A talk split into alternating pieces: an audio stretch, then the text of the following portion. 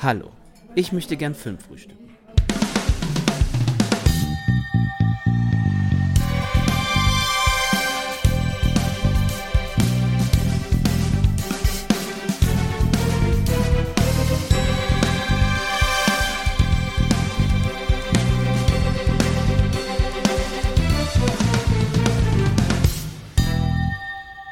Moin Moin und herzlich willkommen zu einer weiteren Folge des Filmfrühstücks.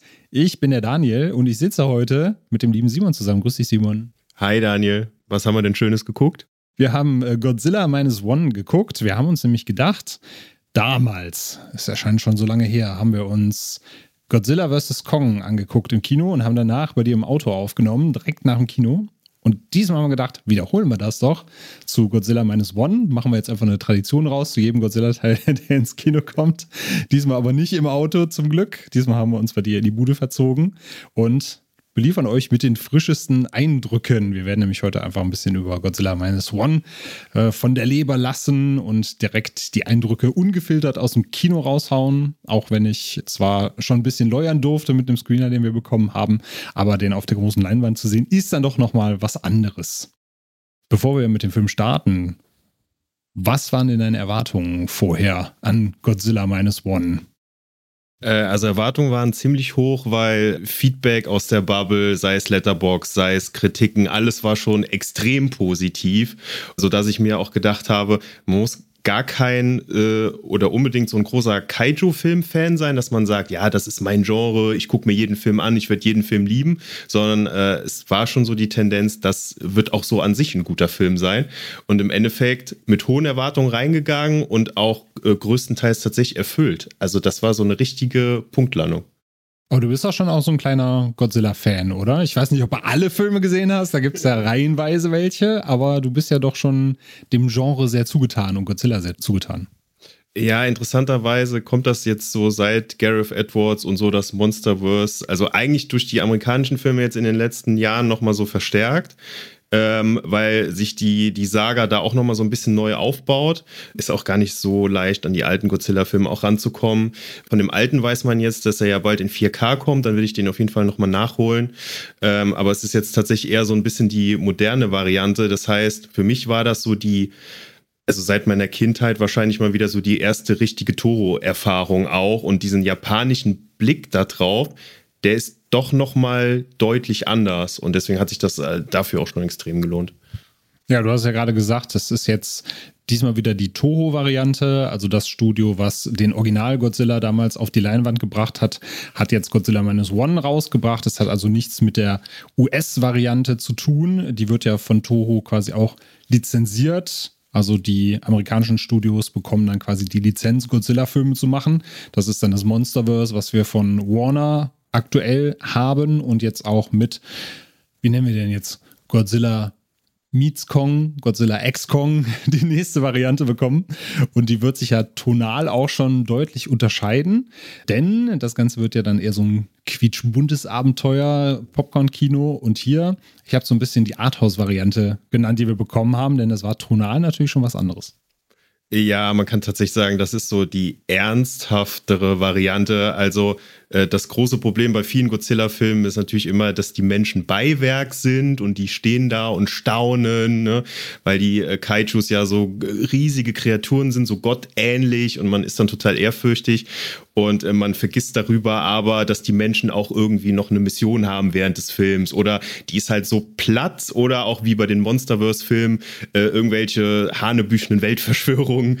Äh, das heißt, man hat hier, und das hat mir auch einfach sehr gut gefallen, so eine klassische Heldengeschichte äh, mit einem Helden, der mit sich hadert und äh, der äh, auch noch eine Familie hat, die ihm wichtig ist und tatsächlich ist der Film halt ziemlich emotional. Man interessiert sich für die Menschen und das ist eigentlich eine große Überraschung für diese Filme, muss man einfach mal so sagen. Ne?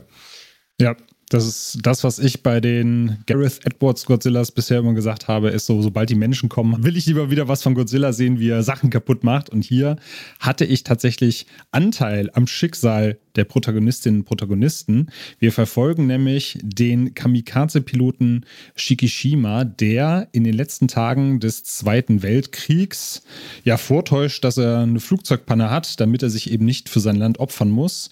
Und da das erste Mal auf Godzilla trifft, der dann natürlich entsprechend, wie man das aus der Sage kennt, durch Atomtests nochmal auf gigantische Größe heranwächst und dann das Leben der Japaner bedroht.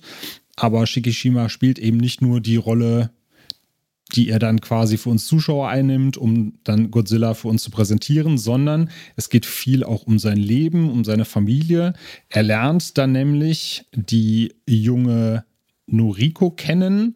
Noriko ist im zerstörten Tokio, hat sie ja überlebt, hat mit ansehen müssen, wie ihre Eltern durch Luftangriffe verbrennen. Ihr wurde da aber gleichzeitig noch ein Kind anvertraut, nämlich die junge Akiko die ist nicht ihr leibliches Kind, aber sie nimmt quasi die Kleine dann in ihre Obhut und kommt dann bei Shikishima unter, der eben auch natürlich einerseits alleine ist, auf der anderen Seite ein schlechtes Gewissen hat, weil er natürlich als Kamikaze-Pilot Fahnenflucht betrieben hat. Und das war eben im Japan des Zweiten Weltkriegs, war das quasi die Feigheit schlechthin. Und ich finde, das arbeitet der Film auch richtig gut raus. Einmal natürlich so dieses Ehrgefühl der Japaner zu dieser Zeit, gleichzeitig aber auch den Druck, den du da hattest oder dieses Trauma nach dem Weltkrieg, dass eben Menschen gesagt haben, Mensch, hätten wir uns mal ein bisschen mehr angestrengt oder hättet ihr feige Säue euch ja mal für unser Land geopfert, dann wäre hier alles anders gelaufen. Wir müssten hier nicht in Trümmern leben. Wie fandst du denn so die Inszenierung dieses, dieses Nachkriegs-Japans? Also ich fand den Film auch gerade mit diesen Nachkriegsszenen so super immersiv tatsächlich. Also äh, wir haben eben mal kurz auch über das Budget gesprochen. Er hatte jetzt 15 Millionen Budget, das heißt relativ klein. Man muss jetzt äh, gar nicht erwarten, dass der die riesigen Kulissen hat und die, und die besten Kostüme, aber der hatte trotzdem in seinen kleinen Settings, ne, du hast dann Städte, die in Trümmern liegen, Menschen, die in zusammengeklöppelten Hütten irgendwie wohnen. Du hast wieder so kleine Marktstände, aber alles muss, irgendwie muss das Leben in diesen Trümmern ne, ne, weiter stattfinden. Und äh, wie du es erwähnt hast, hast du ja auch so eine Dreieckskonstellation, die so durch Zufall zustande kommt. Ne? Hast einen jungen Mann und eine junge Frau und du hast ein kleines Kind dabei und das Kind ist auch mit niemandem verwandt, aber alle sind Überlebende und rotten sich zu so einer neuen Gemeinschaft zusammen. Also mich hat das unheimlich äh, auch schnell bewegt, dadurch, dass dadurch so eine Familie ähm, die, die biologisch nichts miteinander zu tun hat, aber so als soziales Konstrukt so zusammenkommt. Ne? Und äh, das, was du auch hast anklingen lassen, fand ich auch sehr spannend, diesen Blick so muss man wirklich sagen, so in diese japanische Volksseele. Ne? Also, äh, wie haben die den Krieg wahrgenommen und, und die Niederlage? Und der Film schafft immer wieder so Momente, wo Figuren dann sich auch über den Krieg äußern und zum Beispiel sagen: Naja, wir haben nicht verloren, weil wir irgendwie nicht gut genug gekämpft haben, also jetzt die Soldaten selber, sondern weil die Versorgungswege schlecht waren, weil wir schlechte Waffen hatten, weil wir in einen Krieg geschickt wurden und äh, viel schlechtere Mittel hatten. Und so hört man an vielen verschiedenen Stellen, äh, was das eigentlich mit diesen Menschen gemacht hat und die sind gerade ja eigentlich am, ne, am Ground Zero mental sowie was ihre was ihr ihre Gesellschaft und ihre Städte angeht und dann kommt noch Godzilla. Und das ist so eindrucksvoll und das finde ich auch einen coolen Kniff, so wieder zurückzugehen in die Vergangenheit und in, in die Zeit nach dem Weltkrieg, weil man, man hat keine Metropolen, man hat keine, wahnsinnigen Kampfjets, Panzer etc., sondern man hat vergleichsweise auch einfache Mittel, mit denen man begegnen muss und man muss kreativ werden. Ne? Und ohne jetzt zu spoilern, man muss irgendwie eine Lösung finden, wie man auch äh, Godzilla halt bekämpfen kann. Und es wird in dem Film keine militärische Lösung sein. Also es geht nicht darum, äh, statt fünf Panzer 500 Panzer zu nehmen, sondern auch da irgendwie kreativ zu sein mit dem, was man hat. Also ähm, mich hat das unheimlich reingezogen, mich mit Japan zu der Zeit dazu beschäftigen. Auch wenn ich jetzt persönlich nicht sagen kann, ob das authentisch ist, ne, ob das wirklich so die damals die gängige Meinung waren. Aber ich habe unheimlich schnell akzeptiert, dass ich hier auch so den Einblick in die japanische Gesellschaft bekomme. Und äh, das, auch dafür lohnt sich der Film total. Genau, weil du einerseits natürlich dieses entmilitarisierte Japan hast, weil wir eben nach dem Zweiten Weltkrieg sind. Das heißt, die USA haben natürlich dann als Siegermacht entsprechend gesagt, äh, wir wollen nicht, dass er hier 500 Panzer rumstehen hat. Ihr kriegt jetzt zwar für die Verteidigung gegen Godzilla, könnt ihr die drei behalten, die ihr noch habt, aber mehr bekommt ihr auch nicht. Und dieser Kniff, dass du eben mit der Familie einerseits in diese Situation reinwächst, dass du siehst, wie sie sich eben aus nichts wieder etwas aufbauen, macht das Ganze ja noch wesentlich bedrohlicher. Du hast ja nicht nur Godzilla, der irgendwo in eine Großstadt geht und die in Schutt und Asche legt, wo wir dann halt denken, so auf der Leinwand, ja geil, weil wir wissen ja, das ist nicht echt und die Figuren da interessieren uns sowieso nicht, sondern wir verfolgen quasi diese Familie erstmal, wie sie sich ein neues Heim aufbaut, wie sie zueinander findet und dann kommt Godzilla und bedroht das alles und will uns das wegnehmen, auch als Zuschauer. Und deswegen finde ich, macht das Ganze das umso bedrohlicher. Und ich kann dann auch endlich mit diesen Figuren mitfühlen, wie sie gegen diese unglaubliche Gewalt kämpfen.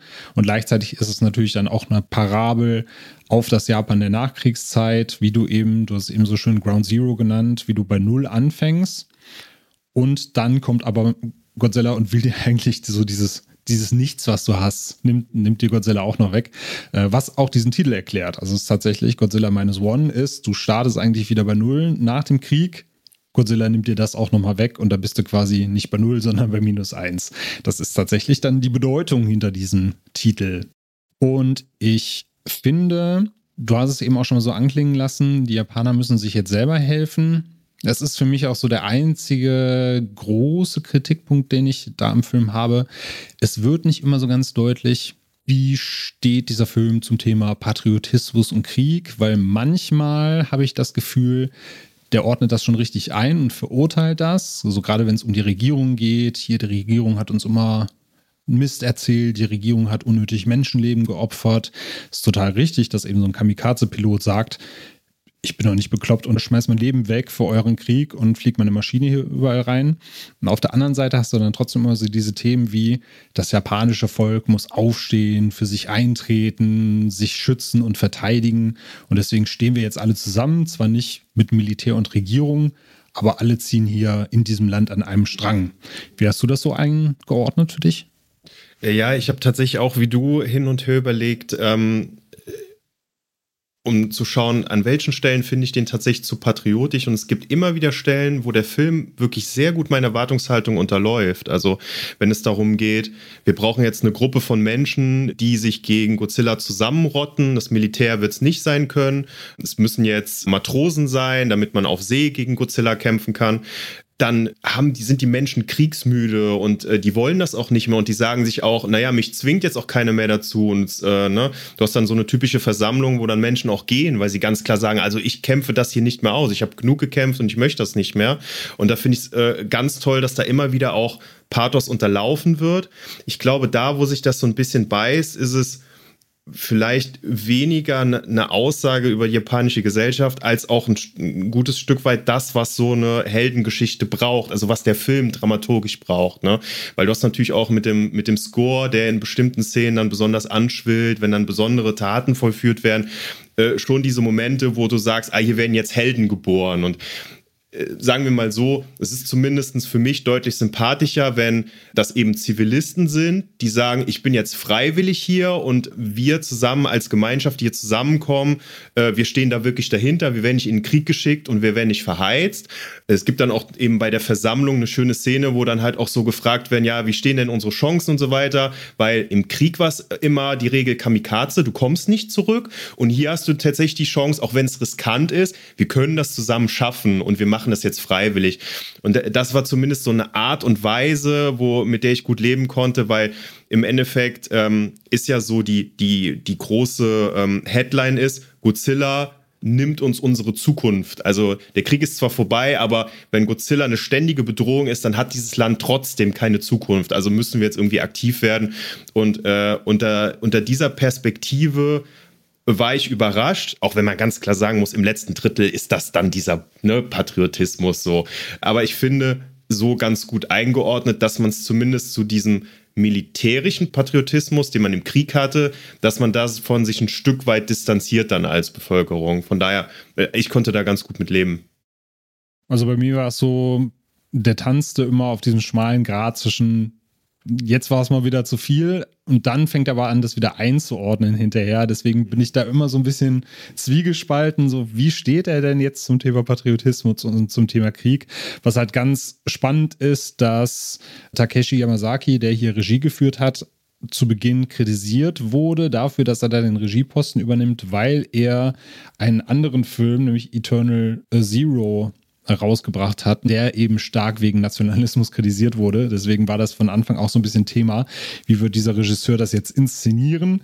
Aber vielleicht sind deswegen dann entsprechend auch mal so ein paar Szenen nochmal drin, um das Ganze nochmal einzuordnen, damit man halt auch sieht, es geht hier eher darum, dass die Menschen zusammenarbeiten in Krisenzeiten, Krisensituationen. Und äh, was mir hängen geblieben ist, ist immer der Satz, der, ich glaube, zweimal fällt, so irgendjemand muss es ja machen. Ja. so irgendjemand muss ja den Karren hier aus dem Dreck ziehen. Also, warum machen wir das nicht direkt? Warum überlassen wir das jemand anderen, der vielleicht keine Ahnung hat, wenn das nicht auch die Leute machen können, die hier kompetent am Start sind? Und das ist ja auch nicht oft in Filmen, dass du kompetente Leute hast, die irgendwas entscheiden. Von daher ist es ja ganz gut, dass es jetzt die richtigen trifft dann auch. Aber auch wenn wir mit den Menschen mitfühlen konnten, geht es ja in einem Godzilla-Film auch darum, dass Häuser in die Luft fliegen, ne? Sachen zerstört werden. Und da würde mich mehr interessieren, wie hat dir einerseits so die Godzilla-Darstellung gefallen und warst du mit dem Grad an Screentime und Zerstörung zufrieden?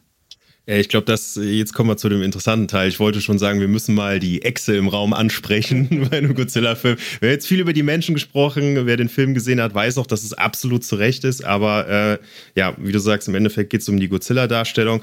So frisch nach dem Kino, ich fand sie gut. Die Frage ist noch, wie gut ich sie finde, auch zum amerikanischen Pendant und zur älteren Darstellung.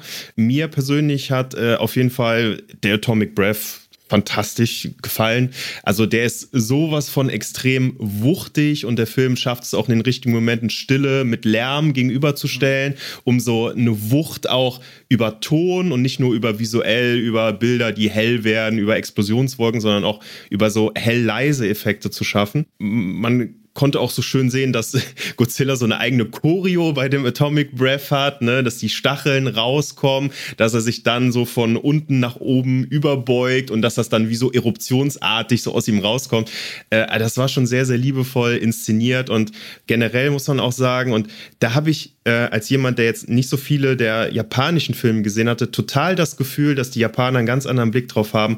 Du hast halt viel diese ne, Froschperspektive, du hast diese riesigen Füße von Godzilla, die du oft siehst, auf die sehr genau mit der Kamera draufgeschaut wird, wie der Sachen einstampft, zerstampft, den Blick von den Menschen nach oben. Und da hast du halt nicht nur so ein Monster, sondern hast diese gottgleiche Gestalt. Du verstehst die nicht, du weißt, die ist übermenschlich und du, du kannst nur irgendwie staunend.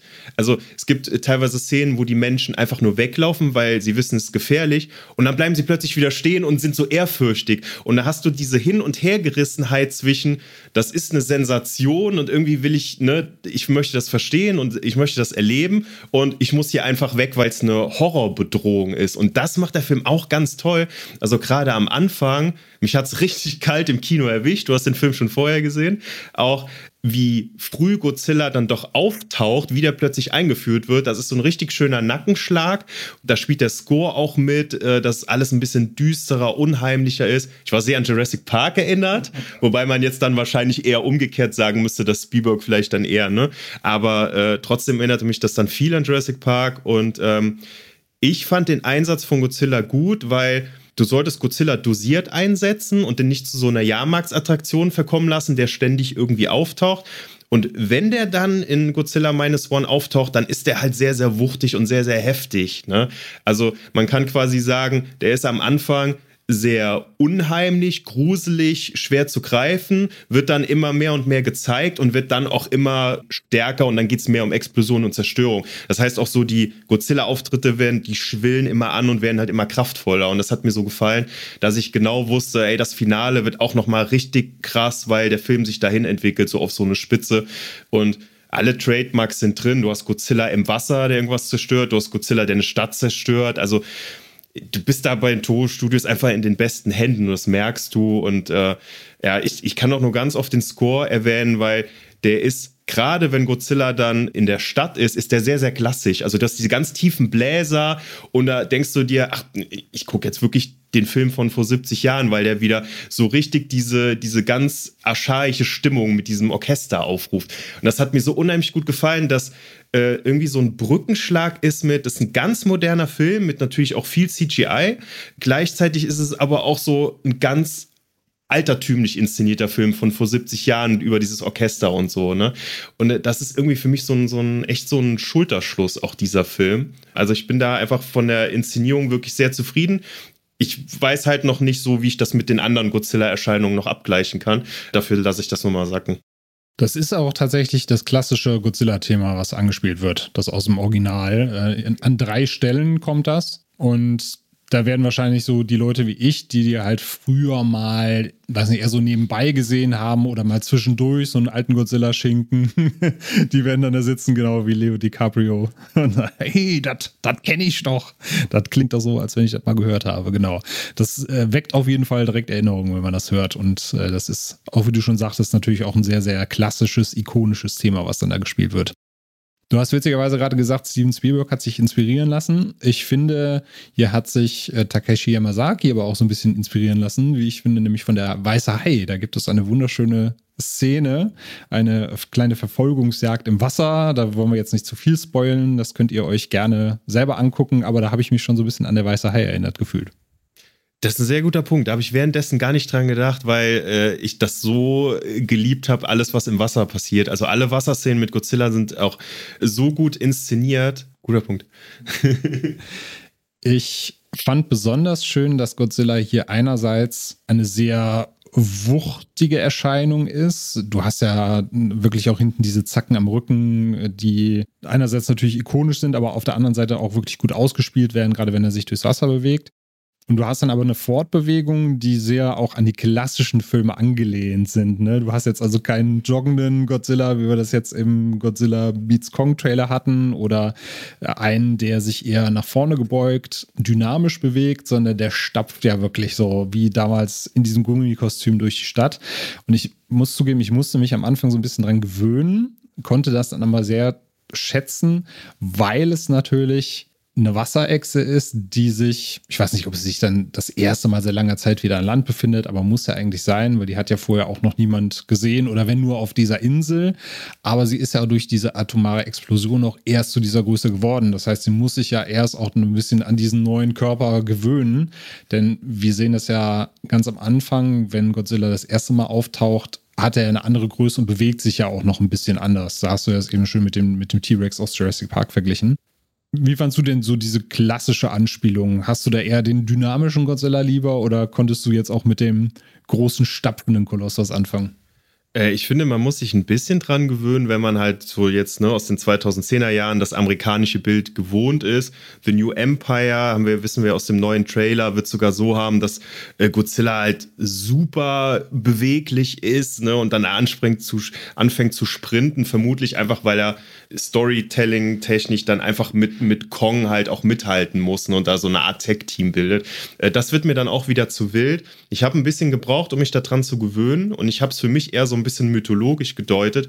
Wenn Godzilla aus dem Wasser kommt, dann sieht man ihn halt in voller Größe und gerade wenn man ihn in der Stadt sieht, und die haben ja Godzilla wieder riesengroß gemacht. Ne? Äh, du hast jetzt da zwar auch keine riesige Metropole, aber trotzdem haben die den so groß gemacht, äh, dass der für mich auch wieder das bewusst so eine Gottheit sein soll, wie so eine Art ne, äh, Statue. Das heißt, er hat auch eine Beweglichkeit, so, ja, der gleitet fast nur über den Boden, halt so ganz langsam. Gerade wenn die Menschen dann so davor erstarren und staunen und, und hochgucken, dann hast du wirklich wie so ein, auch eine riesige, riesige Götzenstatue oder eben so eine Gottheit, die da steht. Und da habe ich das für mich so ein bisschen mythologisch gedeutet. Ich fand trotzdem, diese Beweglichkeit im Wasser, wo du ja auch sehr, sehr coole, rasante Action-Szenen hast und dann diese Starrheit an Land, das geht schon so ein bisschen auseinander und fühlt sich ein bisschen komisch an. Gerade so, äh, es gibt auch später so ein paar Szenen, wo Godzilla mal an Land ist, wo er dann ne, in, so einem, Reisfeld steht und er steht da halt so wie so in die Landschaft drapiert und du fragst dich, okay, was macht der jetzt da? Ne? Äh, das wirkt manchmal so ein bisschen wie ja, wie eine Statue. Die hat man dahingestellt, die haben Aliens dahingestellt und jetzt guck mal, guck mal, Mensch, was du damit anfängst. Also, das, ich glaube, so mein Zugang war darüber, mir das so ein bisschen mythologisch zu erklären, äh, dass äh, der da an Land quasi, äh, also es hätte auch gepasst, wenn alle Menschen auf die Knie gefallen wären, ne? die hätten dem so gehuldigt und äh, Godzilla hätte gesagt, ich bin euer neuer Herrscher und alle hätten gesagt, ja, wir knien nieder. Und so diese Erhabenheit habe ich so ein bisschen da drin gesehen, weil sonst, glaube ich, ähm, ist es teilweise echt ein bisschen schwer zu erklären, dass die Action-Szenen super dynamisch sind im Wasser und an Land ist es eher so, ich hole einmal aus mit der Pranke, dann schaue ich mir erstmal eine halbe Minute an, wie schön ich alles verwüstet habe und dann gehe ich nochmal einen Schritt weiter. Also das hat so eine, so eine ganz andere äh, Godzilla bekommt da so einen anderen, irgendwie so einen anderen Charakter, was er da eigentlich will, ne? So, also, aber ich finde deine Erklärung auch gut, weil Wasser ist ja allem Anschein nach sein Biotop, so, und das ist so sein Heimspiel dann quasi. ja, genau. Und du hast gerade einen schönen Punkt angesprochen. Was macht er eigentlich da? Das habe ich mich beim ersten Mal schauen schon so ein bisschen gefragt, wo ich mir dachte, er geht ja jetzt, obwohl man sagt, das ist sein Revier, er geht ja jetzt nicht wirklich jagen, dass er die Menschen als Futter ansieht. Die bedrohen ihn eigentlich auch nicht wirklich. Und ich habe, auch wenn es natürlich immer für so einen Kaiju-Film doof ist, sich, sich, da das Hirn drüber zu zermartern, aber ich habe dann gedacht, so was ist seine Motivation, rauszugehen und alles zu zerstören? Jetzt beim zweiten Mal, wenn man auch nochmal sich wirklich dieses kriegsgebeutelte Japan anschaut und dafür wofür Godzilla eigentlich steht, nämlich natürlich auch durch diesen Atomic Breath, auch die Angst vor der Atombombe damals. Vielleicht ist es gerade eben das, was diese Angst versprüht, dass du da eine Zerstörungsgewalt hast. Und das war ja auch der Krieg damals, einfach für die Menschen. Eine Zerstörungsgewalt, die komplett unnötig war und die einfach über dich hereinbricht, wenn du es nicht erwartest und die auch überhaupt keinen Sinn ergibt. Also es gab ja damals keinen Sinn, eine ganze Stadt mit einer Atombombe zu vernichten, außer einfach zu zeigen, dass man der Stärkere ist und gerne diesen Krieg beenden möchte. Und das habe ich für mich so jetzt beim zweiten Mal mitgenommen. Siehst du das ähnlich oder hast du dich dann teilweise auch gefragt, was macht er denn jetzt der Gute? Ja, ich glaube, so, so 100 Prozent äh, kriegt man das für sich nicht erklärt. Äh, man kennt das ja aus vergangenen Filmen einfach äh, dadurch, dass es so viele Filme gibt, dass Godzilla immer wieder an verschiedenen Orten so auftaucht aus dem Nichts, weil er den, nimmt den Wasserweg, dann erscheint er plötzlich als übermächtige Bedrohung, dann wird er beschossen und dann verschwindet er wieder. Ne? Und für mich ist das auch so ein bisschen diese atomare Bedrohung. Also sobald du wusstest, die Amerikaner haben diese Atombombe, sie haben die erste Atombombe abgeworfen, ist es dieses naja, die können jederzeit wieder eine herstellen und jederzeit kann die Atombombe auftauchen, so wie Godzilla aus dem Wasser auftaucht und dann Japan bedroht. Und deswegen kannst du halt rundheraus sagen, und das macht der neue Film auch, wir haben keine Zukunft, solange aus dem Nichts immer wieder diese Bedrohung kommt. Ne? Und äh, das ist für mich so der Punkt. Ich glaube, es hätte dem ein bisschen besser getan, wenn man den weniger an Land gezeigt hätte, weil es gibt halt teilweise Szenen, wo er halt wirklich so auf äh, Feldern, Wiesen und so weiter rumläuft. Und es gibt aber auch ganz klar den Stadtangriff. Und der Stadtangriff ist halt so, ne, logischerweise, ne, wie Hiroshima, Nagasaki, da wird jetzt einmal, es gibt, glaube ich, 30.000 Tote wird dann auch gesagt. Ne? Da kommt aus dem Nichts diese Zerstörung und dann ist er auch wieder weg. Und äh, das sind so diese ähm, unerwarteten, katastrophalen Ereignisse, die so gut zur Atombombe passen. Also äh, ich finde, der ist da nicht 100% rund, aber der hat so seine Momente, wo du einfach diese, diese wilde Zerstörungskraft einfach zeigen willst. Ne? Ja, und äh, Yamazaki hatte auch gesagt, der erste Godzilla hat natürlich den Bezug zur Atombombe. Shin Godzilla, der jetzt 2016 rauskam, der bezog sich ja auch stark auf Fukushima und die Katastrophe damals in dem Atomkraftwerk. Und er hat jetzt auch gesagt, er hätte da auch ein paar Faktoren der Corona-Pandemie jetzt so ein bisschen einfließen lassen. Von daher kann ich mir auch vorstellen, dass es da vielleicht mit gemeint ist, so nach dem Motto, diese unsichtbare Bedrohung, die auf einmal auftaucht und du dir da, wie du es eben schon sagtest, auch nicht sicher sein kannst, jetzt in Frieden zu leben, dass alles gut ist, weil irgendwas auf einmal aufploppt und ohne irgendeine Motivation einfach versucht, dein Leben zu zerstören. Du hast das ja auch in den Figuren obwohl du eigentlich diese Dreierkonstellation hast. Ne? Du hast halt den jungen Mann, unseren Helden, du hast diese, diese Frau, die dieses Kind aufgenommen hat und die kommen eigentlich als so eine Dreieckskonstellation zusammen. Auch da wieder denkst du, ja, das ist klassischer Filmstoff. Also, okay, die wohnen jetzt zusammen, die haben sich gefunden, in fünf Minuten heiraten die. Dann hast du auch eine Szene, wo dann die Arbeitskollegen eben von dem, von dem Helden ne, halt äh, zu Hause sind bei ihm und dann sah und dann fest davon ausgehen, ja, das ist seine, das ist seine Frau, die sind verheiratet und das ist sein Kind. Und die dann aus allen Wolken fallen, als sie hören, nö, wir sind nicht zusammen, die äh, ist einfach hier geblieben, so, die war bedürftig und dann äh, sind wir zusammengeblieben. Das ist übrigens auch nicht ihr Kind. Also es ist weder mein Kind noch ihr Kind. Ne? Auch äh, der Held hat für sich ja noch so eine Rechnung offen. Also Shikishima sagt ja, ich bin damals geflohen, ich gebe mir die, die Schuld, ich hätte als Kamikaze eigentlich die Verpflichtung äh, zu sterben und so weiter. Und äh, so hast du irgendwie das Gefühl, die sind so traumatisiert oder haben noch eine offene Rechnung für sich persönlich, die können auch keine Zukunft anfangen. Ne? Und du hast es ja dann auch im späteren Verlauf, ohne da jetzt genau darauf einzugehen, dass Godzilla auch ganz konkret diese, diese neue Familie halt auch bedroht. Ne? Und so sind alle im Alten gefangen und in so einem Schwebezustand, dass du dir halt nichts aufbauen kannst. Ne? Und so wird das auch schön auf so einer persönlichen Ebene, ne? bei den einzelnen Figuren, mit denen du dich auch ganz gut identifizieren kannst, wird das auch übertragen. Also du wünschst denen eigentlich alles Glück der Welt, dass diese Familie, die biologisch keine Familie ist, einfach zusammenfindet. Also die Filme von Koreeda, ne, Shoplifters oder jetzt auch Broker, die zeigen das immer schön. Da geht es immer um Menschen, die zusammenkommen und eine Familie bilden, obwohl die äh, sich noch nie vorher gesehen haben und überhaupt nicht miteinander verwandt sind, aber die glauben halt daran, dass sie zusammen durchs Leben gehen wollen. Und äh, genau das wird denen da verwehrt und äh, wird auch durch Godzilla nochmal erschwert. Also ich finde, das spielt sich so auf allen Ebenen ab, ne? dass du irgendwie, du hast es irgendwie geschafft, aber du kannst auch nicht auf dem Grundstein jetzt großartig was aufbauen. Und das ist äh, ja echt ziemlich deprimierend und auch, auch echt ergreifend dargestellt ohne dass der Film jetzt, sage ich mal, zu depressiv und, und traurig wird. Tatsächlich, dafür gibt es immer wieder genug Aufbruchsstimmung, jetzt was gegen Godzilla auch zu tun. Genau, man hat immer das Gefühl, dass es Hoffnung gibt und dass eine Chance besteht. Witzigerweise gibt es für das Ende des Films ein Spoiler fürs deutsche Publikum, weil kurz vor dem Finale ein deutscher Schriftzug auftaucht. Ich werde jetzt hier nicht verraten, wo. Das werdet ihr sehen, wenn ihr den Film seht. Der verrät quasi, wie es am Ende ausgeht. Aber da saß ich dann auch da so, hm, schau mal an. Ich würde sagen, ich schließe gerne mit den Worten, bevor ich äh, gerne zu deinem Fazit überleite, dass ich die Schauspielriege eigentlich durchgängig gut fand. Es ist natürlich halt immer schwierig zu sagen, weil natürlich so das japanische Schauspiel nochmal ein anderes ist als das europäische, wie wir das zum Beispiel kennen, äh, oder das westliche, weil du natürlich teilweise ja so ein bisschen Overacting drin hast, so aus unserer Perspektive natürlich. Aber ich fand trotzdem, dass da alles wirklich sehr sympathische Menschen am Werk sind. Und wie wir gerade eben auch schon gesagt haben, ich konnte da stets mitfiebern und fand das halt auch wirklich sehr nahbar dargestellt, dass ich da auch eine Verbindung zu diesen Charakteren aufbauen konnte, obwohl es ja eigentlich ein Period Piece ist.